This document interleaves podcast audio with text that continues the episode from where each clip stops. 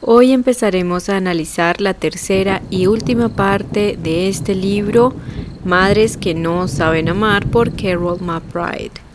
Vamos a estar viendo por fin esta parte que a lo mejor muchas personas hemos estado eh, anhelando y es la fase de cómo acabar con el legado narcisista, cómo emprender y continuar, profundizar con la recuperación del abuso narcisista en tu infancia. En todos los episodios anteriores que hemos venido describiendo y analizando, estuvimos hablando de lo que es el narcisismo encuadrado cuando tienes un padre o una madre narcisista, empezamos a ver cómo es el narcisismo, cómo opera al interior de la familia, en las relaciones de los demás eh, miembros del sistema familiar. También cómo esto también sobre todo te ha afectado a ti en tu propia vida, tanto en tu crecimiento, tu desarrollo mientras crecías y también cómo esto ha dejado secuelas ahora en tu vida adulta. Muchos creemos que emergemos de la infancia y que cuando ya somos adultos, pues que ya la infancia quedó muy lejos, que hay que pasar página, que ya todo ha acabado, pero no nos damos cuenta que esa infancia y todo lo que aprendimos allí sigue mm, replicándose en nuestra vida adulta y eso también lo estuvimos analizando. Ahora vamos a hacer un breve repaso, la autora hace como una mm, bosquejo de las principales fases o pasos de la recuperación de este abuso narcisista. Yo pienso que es muy importante lo que ella hace porque cuando tú empiezas a darte cuenta de todo, de lo que esto tiene un nombre, que se trata del narcisismo, que por eso es que tu papá o tu mamá nunca te quiso, por eso siempre te odiaba, inexplicablemente fue tu enemigo, te hizo la vida imposible, te ha costado salir adelante en la vida y obviamente empiezas a ver también los daños que dejó, los vacíos, como cuando pasa un huracán, lamentablemente cuando pasan estas catástrofes en algún lugar y empiezan a contabilizar los daños, las pérdidas, todo eso, es algo similar, empiezas ahora a verte al espejo de la vida y dices, tengo estos daños, tengo estos vacíos, de razón me sucede esto, eh, desarrollé trastornos, desarrollé adicciones o desarrollé otras cosas, ya empiezas también a verle la raíz a los problemas que, que de pronto te han aquejado y te, te han pasado una y otra vez en tu vida y por fin dices, ya entiendo de dónde viene, ya sé dónde está el problema. Sin embargo, el tomar conciencia, digamos que desde la, desde la parte intelectual, al leer estas primeras dos partes del libro, em, tampoco es algo que te, te, empiece a liberar del todo. O sea, esto es una parte inicial. O sea, tomar conciencia, leer, informarte, eh, hacerle seguimiento a todo eso que estás aprendiendo es, tan solo el inicio, por eso yo quiero visibilizar que, que cuando empecemos a analizar esta parte del libro no es como que estás empezando de ceros, sino que si tú ya has venido eh, escuchando los anteriores eh, episodios, si ya has venido también leyendo otros libros, si tú ya estás enterado del tema, por ahí ya se empieza. Sin embargo, hay que ahora también trabajar lo que es la parte emocional, ¿no? La parte también de que pues nuestro niño interior, nuestra infancia, las heridas. Es como cuando en un hospital te pueden decir, mire, usted tiene una fractura en la pierna y hay que hacer esto y esto. El hecho de que te den un diagnóstico y te muestren una radiografía con la fractura no te sana y no te cura. Por eso es que hay que emprender un camino que vaya a las partes de las heridas, de la parte emocional, la parte afectiva, la parte también buscar ayuda porque esto también genera muchísimos, muchísimos problemas a nivel psicológico, en la salud mental y eso es lo que vamos a empezar a profundizar en esta fase. Los pasos que la autora empieza a bosquejar son los siguientes. Se empezará, obviamente, vamos a irlos eh, hablando y detallando los siguientes episodios, no solamente aquí en este de hoy. En primer lugar, La autora nos recomienda el empezar a aceptar las limitaciones de, ese, de esa madre. O sea, el, el libro se centra en las madres narcisistas, pero en estos análisis eh, yo he querido como también integrar a los hombres, porque también he conocido hombres que han tenido padres o madres narcisistas y también la pasan igual o peor que una mujer. Entonces, digamos que puede que se manifieste distinto el daño pero el pasaje interior y la historia también tiene sus similitudes. Entonces aquí también vamos a, esto también se aplica si tú eres hombre y has tenido un progenitor narcisista, estas fases yo pienso que también se pueden aplicar y son muy válidas. Entonces, aceptar las limitaciones de tu progenitor narcisista. Esa primera parte es fundamental, es empezar a aceptar la realidad. Hay algo que quiero decir aquí y es que la aceptación no significa que tengas que estar feliz o en paz o sentirte tranquilo y liberado. No, a veces podemos tener aceptación de una situación, de una realidad en nuestra vida, pero estar tristes o tener molestia, tener eh, dolor. Recordemos que la aceptación es que ya no peleamos con la realidad, ya no queremos que sea de tal o cual forma, ya no estamos esperando a que el exterior cambie. Y en este caso no estamos esperando a que ese narcisista cambie. Eso nos lleva a la otra cara de la moneda y es el hacer el duelo.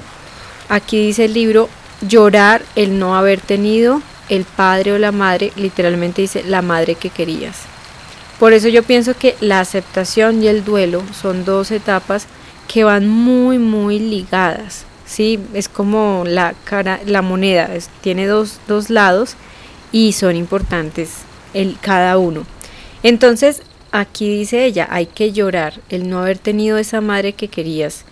Y yo diría y añadiría que hay que elaborar el duelo y llorar el no haber tenido ese progenitor que quisiste y que no vas a tener además. O sea, no es solo por el que no has tenido, sino también es por el que no estás teniendo y que no vas a tener a futuro tampoco, porque un narcisista nunca cambia, porque un narcisista em, entre más desarrolle trastorno, entre más tenga esos rasgos, esos criterios de ese trastorno, menos va a buscar ayuda y por lo tanto pues un camino diferente con esa persona se extingue por completo. Entonces, digamos que esa es una primera gran fase que vamos a estar hablando. La siguiente dice, sepárate psicológicamente de tu madre. Cuando digo tu madre, pues aquí entendamos si es tu papá o tu mamá narcisista. Sepárate psicológicamente de tu madre y reformula los mensajes negativos que absorbiste de esa persona para convertirlos en mensajes positivos. Esta parte es fundamental, también creo que es una de mis partes favoritas en la recuperación. Eh, creo que también podré compartir algunas cosas que viví eh, y sigo viviendo en mi proceso de recuperación del abuso narcisista, lo cual también hace que sea un poco más enriquecedor, pienso yo, porque no es solamente analizar un libro desde la parte intelectual, sino cómo yo empecé también a, a, vivir, a sentir este libro, lo que nos transmite la autora y qué cosas también siguen, pues seguimos aprendiendo porque cada quien en su experiencia de recuperación va a obtener frutos diferentes, experiencias diferentes y por eso pienso que los relatos son muy muy importantes. Entonces esa parte de separarte psicológicamente de tu padre o tu madre narcisista es fundamental porque algo que tenemos las personas que hemos tenido ese abuso narcisista en la infancia es que aunque ya no les hablemos, aunque ya no estemos viviendo con esa persona, con ese progenitor narcisista, lo que sucede es que no nos damos cuenta que en muchas ocasiones todavía tenemos ese cordón umbilical eh, tóxico y disfuncional energético con esa persona, ¿sí? Y seguimos atados, amarrados por hilos invisibles que nos, que nos unen, que todavía nos limitan a esa persona. Y muchas de esas, esas cosas se manifiestan como que dentro de tu mente hay un crítico eh, hipercrítico, negativo y destructivo, que es el narcisista, el fantasma del narcisista. Yo uso un ejemplo que a mí me parece muy buenísimo y es que no sé si han visto en las películas cuando les ponen a una persona, al protagonista, le ponen un chip, ¿no? A escondidas, él no se da cuenta, pero él tiene un chip por dentro de su piel, de su, de su cuerpo, y ahí lo están monitoreando. O también cuando hemos visto que a veces un insecto pica a una persona y eh, empieza a crecer un huevo, ¿no? Un huevo de unas larvas y eso se transforma en un gusano que se empieza a comer a la persona. Literalmente es así. Cuando tú estuviste tantos, tantos, tantos años y creciendo junto a un narcisista, son vampiros energéticos, son dementores, así les digo yo, de Harry Potter ellos empiezan a, morderte, ¿no? Toda una vida y en esa mordedura ellos eh, diseminan en tu interior gusanos emocionales, gusanos psicológicos, energéticos, que son esto, que son esas creencias limitantes y esos decretos que hacen que, aunque tú ya no te hables con esa persona, aunque esa persona incluso ya no esté viva, tú sientes que está ahí dentro de ti, criticándote, invalidándote, saboteando tu proceso, nada es suficiente, eligiendo parejas desastrosas, relaciones tóxicas, buscando y recreando ese vínculo con el narcisista en otras personas, en las parejas, con los jefes, con otras personas, con clientes, qué sé yo. Entonces tenemos que tomar conciencia que esta parte es muy importante cuando no hemos iniciado nuestro proceso de recuperación, esos gusanos siguen ahí, comiéndose nuestra vida, nuestra energía, son esas creencias, ese es el legado que dejó el narcisista. A veces hay víctimas, yo pienso de narcisistas, que cuando ya crecen se vuelven narcisistas o desarrollan otros trastornos de personalidad. Hay unos que se quedan no desarrollan eso, pero hay otras personas que nos quedamos con esas larvas, con esos gusanos que nos devoran lentamente. Es por eso que sientes que ahí sigue esa persona dentro de ti, que es como que ya no está, pero sigue ahí y sigue sintiendo todo lo que te decía. Es esa parte a la que se refiere la autora, aunque no lo habla desde ese ejemplo, eso ya es de mi experiencia como yo lo he vivido, que siento que sí es un gusano que ellos dejan ahí y empieza a crecer y a crecer. Por eso en la recuperación debemos aprender a sacarnos esos gusanos, esas larvas, ese chip, como muestran en la película cuando el protagonista se abre ahí y lo saca por fin y ya uno se libera de eso. El siguiente paso o etapa de recuperación empieza ahora desarrollar y aceptar tu propia identidad, tus propios sentimientos y deseos. Entonces, todo esto es muy progresivo. Empezamos haciendo un duelo. Yo siento que estas primeras etapas son muy de desintoxicación, porque cuando estamos como en la fase activa de, de lo que es el abuso narcisista, el dolor, la rabia, la ira, la también la, la, injusticia y la ira de sentirnos tan incomprendidos, ¿no? La sociedad no entiende, no sabe qué es eso. Otros familiares o conocidos ven las cosas desde afuera, pero ellos no tienen ni idea de lo que has tenido que vivir puertas para adentro en esa casa. Recordemos que la familia narcisista es una manzana roja y brillante por fuera, pero está plagada de gusanos por dentro. Entonces, pues puertas para afuera, todo es bonito, o sea, puertas para afuera, la gente también duda de narcisista, o sea, pero no, si él es una buena persona, si es, como dice un dicho, ¿no? Em, candil de la calle, oscuridad de la casa. Entonces el narcisista es eso, él, él es, brilla afuera, pero en la casa es muy diferente, es otra persona que la gente no conoce. Entonces salimos y empezamos a darnos cuenta que cuando tenemos que recuperarnos de esto, estamos intoxicados de muchas emociones, de rencor, de rabia, de dolor, de tristeza, de amargura, de injusticia, de querer también venganza, de muchas cosas y obviamente yo creo que esto también se refleja en nuestro cuerpo, tendremos también trastornos, enfermedades, cansancio crónico, porque el cuerpo también absorbe esa, energía emocional. Y pues estas primeras fases por eso es tan importante. Empezar a drenar todo ese pus, toda esa materia, todo esos, em, ese fluido que sale de esas heridas que han estado enconadas, que han estado infectadas por tantos años. Y ahí empieza ese duelo, empezar a, sanar eso, a, a sacar todo eso, a sacar tu dolor, hacerlo válido además porque mucha gente te invalidaba tus percepciones, no, tu papá no es así, tu mamá no puede ser así, tú, er, tú estás exagerando.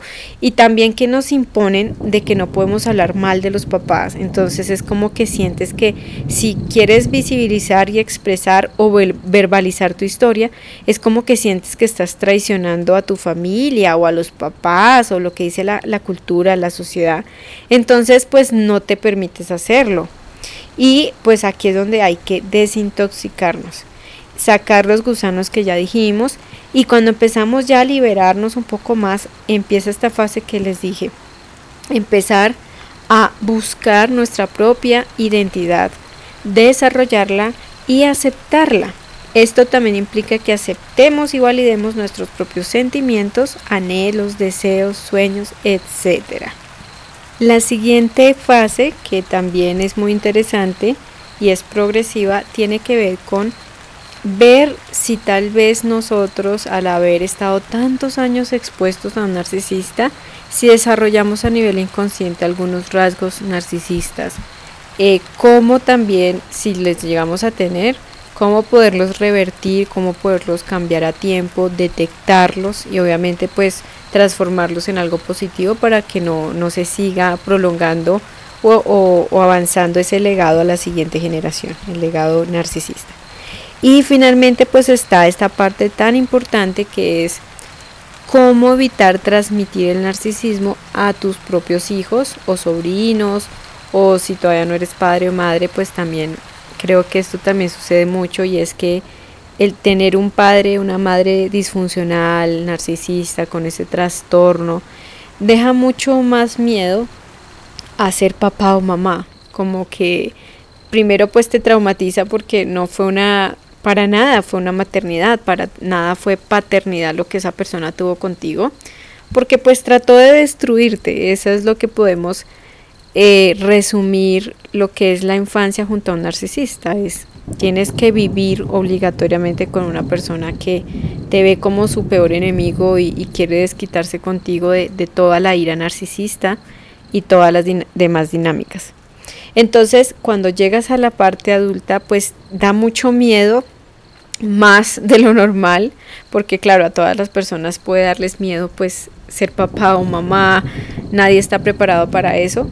Igualmente aquí aclaramos que eh, de por sí, pues la paternidad, la maternidad no es fácil y que no hay un manual experto, que no nadie sabe exactamente cómo hacerlo.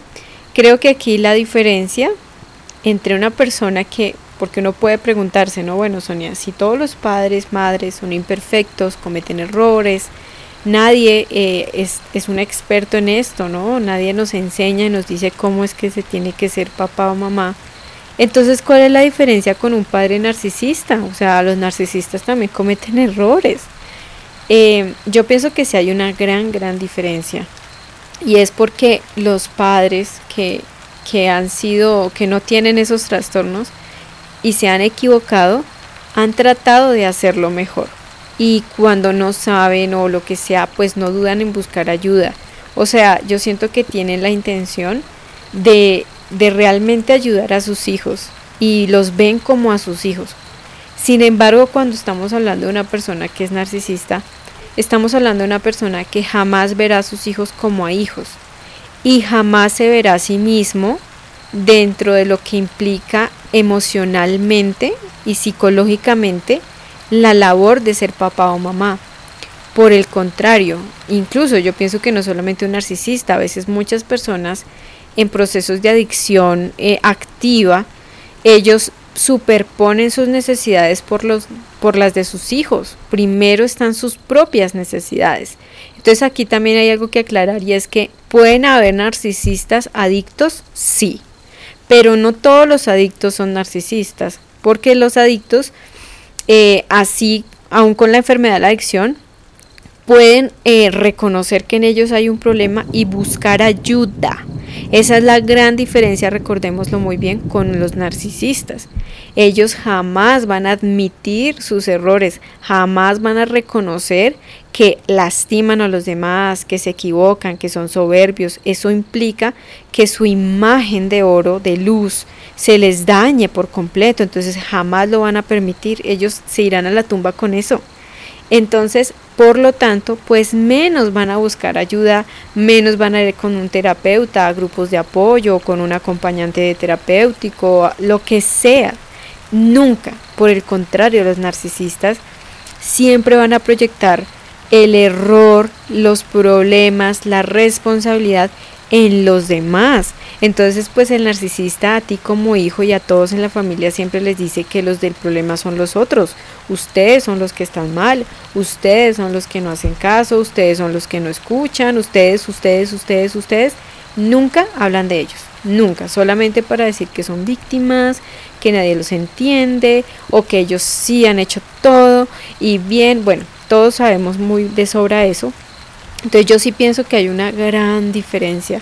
Un padre narcisista jamás va a anteponer sus necesidades por sobre las tuyas siendo su hijo. Por lo tanto, o sea, para un narcisista, un hijo, las personas están, son inferiores, pues sus hijos serán mucho más inferiores, muchísimo más, ¿sí? Entonces, pues el nivel de inferioridad pues que ellos proyectan hacia sus hijos es mucho peor. Por eso digo que hay una gran diferencia, porque un narcisista, mm, de hecho, ellos esperan que sean los hijos los que estén al servicio de ellos. Los hijos tienen que estar pendientes de ellos. Los hijos son esclavos o sirvientes, pajes reales, que tenemos que estar pendientes de las necesidades del narcisista tú nunca sientes que tengas un respaldo emocional, mm, como una nutrición mientras ibas creciendo, como una nutrición emocional, afectiva, psicosocial, no lo sé, de un padre o una madre. Tú sientes o siempre sentiste que tenías que maternizar o paternizar a ese adulto.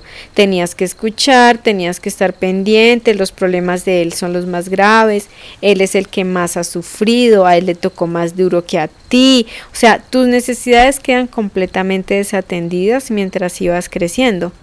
Entonces yo por eso argumento, sumando a este análisis de hoy, que un padre narcisista es muy diferente a los padres, digamos, normal. O sea, los padres que se equivocan tratan de reparar el daño causado y reconocen sin dar explicaciones, sin estar dando justificaciones de por qué, de por qué ellos les tocó más duro y son unas víctimas a la larga.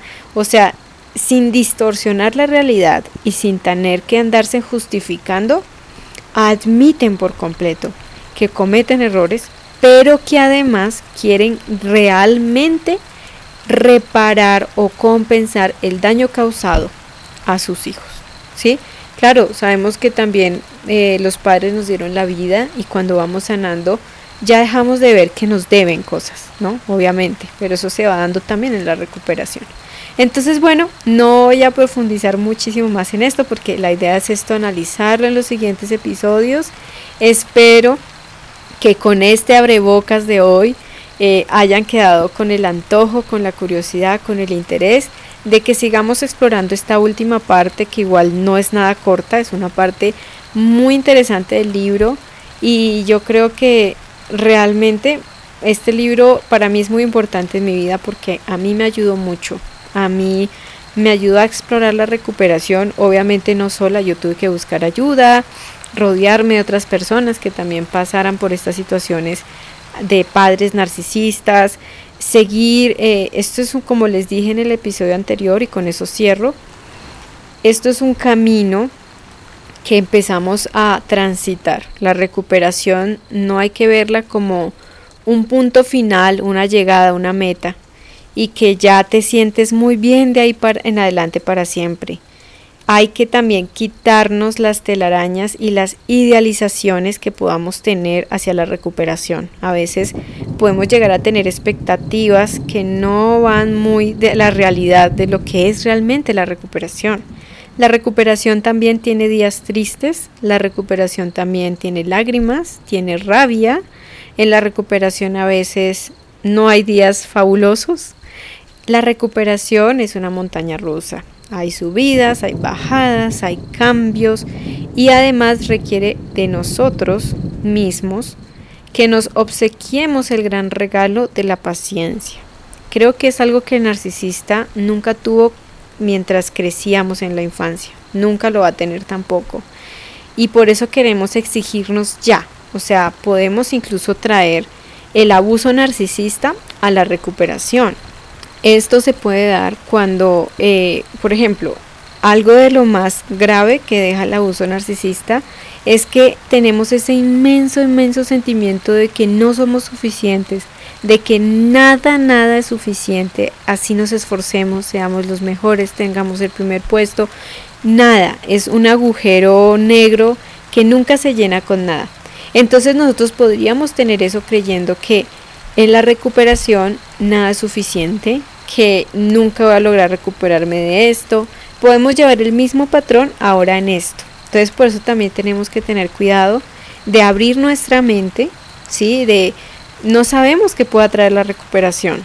Yo creo que cuando yo inicié ese proceso tenía como mucha pereza y sentía injusticia de, bueno, porque yo tengo que sanar esto que, esa persona en su vida nunca quiso sanar, porque tengo que sanar yo eh, el, el, haber tenido un narcisista como progenitor, porque yo, porque a mí no quiero hacer esto, me parece injusto. Y obviamente eso es muy válido si lo llegamos a sentir. Pero con el tiempo yo he podido ver que ahora la recuperación es lo mejor que me ha pasado en la vida. Ya no ves la recuperación como una pesada carga, como un yunque que cargas y arrastras, sino que ya ahora lo empiezas a ver como me gusta, ya te agrada la recuperación, te gusta, la ves como tu mejor aliada, como un estilo de vida, quieres seguir en ella, ya no es una imposición. Entonces creo que también hay que abrirnos a que, bueno, la recuperación en un principio puede parecerme de una manera, pero a medida que vayamos avanzando y perseverando, todo eso se va a ir transformando. Y como les dije, pues yo creo que este libro es maravilloso porque me permitió transitar y todavía, como les digo, me sigue ayudando. Eh, bueno, el, esta parte de, de transición en el libro termina indicando que, bueno, en la primera parte de los episodios que estuvimos hablando, de cómo también en tu infancia eh, debimos hacerle frente a un adulto narcisista. Eh, yo creo que es algo duro, ¿no? O sea, es muy duro. Un niño, una niña, que debe ser protegido, debe ser cuidado, es el, el que debe ser nutrido, se vuelve el sirviente que debe estar postrado a los pies de un narcisista. Y luego en la segunda parte vemos cómo esa infancia completamente vacía y dolorosa, así hayas tenido todas las cosas materiales, porque eso es algo que dice el narcisista, ¿no? Tú tuviste todo materialmente, así que no te quejes, tu historia no es grave.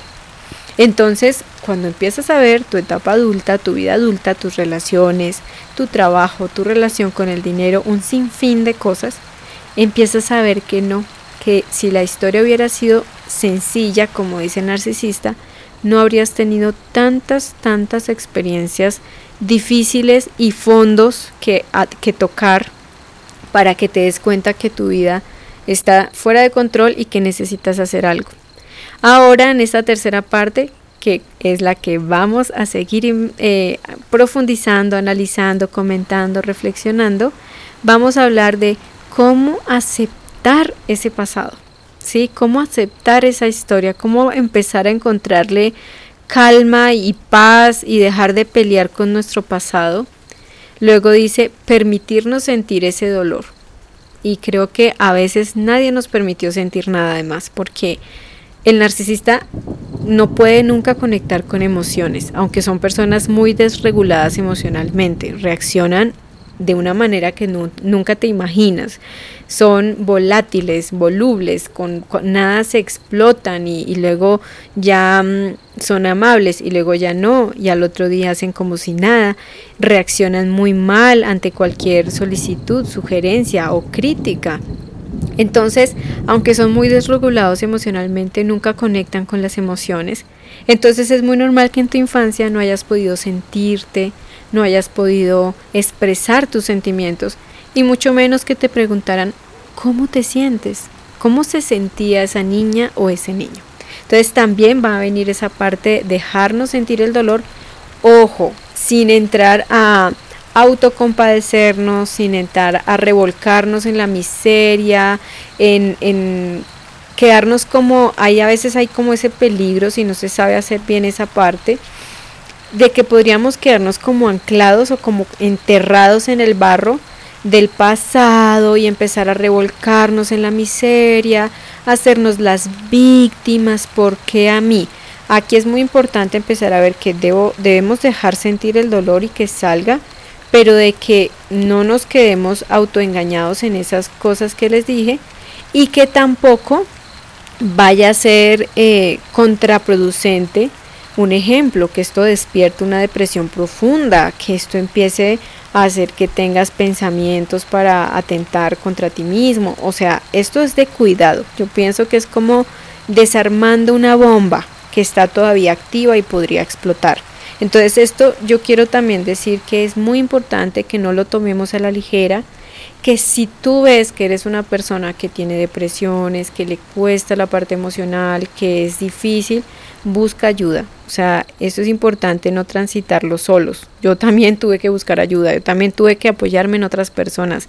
Entonces, esta parte es delicada, la parte de permitirnos sentir el dolor, pero transitar por él y salir de allí, para que luego pasemos a lo siguiente, reprogramar nuestra mente, nuestra psique, nuestro ser, sacarnos esos gusanos, esos decretos, esas creencias, esos mensajes limitantes y negativos que se quedaron interiorizando y que ahí están todavía emitiendo, emitiendo, emitiendo esas ondas que te siguen robando la energía y cualquier iniciativa de cambiar te la anulan, sabotean tu proceso. Para finalmente reencuadrar nuevas creencias, nuevos mensajes más positivos y reales, porque empezamos a ver que muchas de esas creencias que nos metió el narcisista eran mentira. Y por el contrario, eran cosas que tenía era el narcisista y no tú. Porque los narcisistas, la basura interna de ellos, como no la sacan, no la trabajan, no la gestionan, la botan en la cara a los demás y dicen que son ellos los que tienen eso la hacen la proyección. Entonces vas a darte cuenta que muchos de esos mensajes y creencias no eran tuyos, no te pertenecían y que puedes programarte algo diferente y por consiguiente cambiar nuestra vida. Ese ha sido el abrebocas de hoy, ha sido una introducción bien, bien, bien interesante. Yo creo que eh, me gustó, me gustó este episodio, está muy chévere y bueno, espero que nos animemos no solamente a escuchar los episodios, sino empezar a hacer cambios en nuestra vida, a empezar a, bueno, ¿qué empiezo a hacer? ¿Cómo empiezo a trabajarlo? Buscar ayuda, si necesito buscar a alguien que me acompañe en este proceso, etcétera. Entonces, muchas, muchas gracias por haberme escuchado. Recuerda que nos seguimos aquí, escuchando aquí en Sonia Ataraxia, en Píldoras Ataraxia. Conoce mucho más sobre mente y relaciones sanas en el canal de YouTube Sonia Taraxia y encuéntrame en Instagram como Sonia-Ataraxia. Gracias, muchas gracias por escuchar Sonia Taraxia.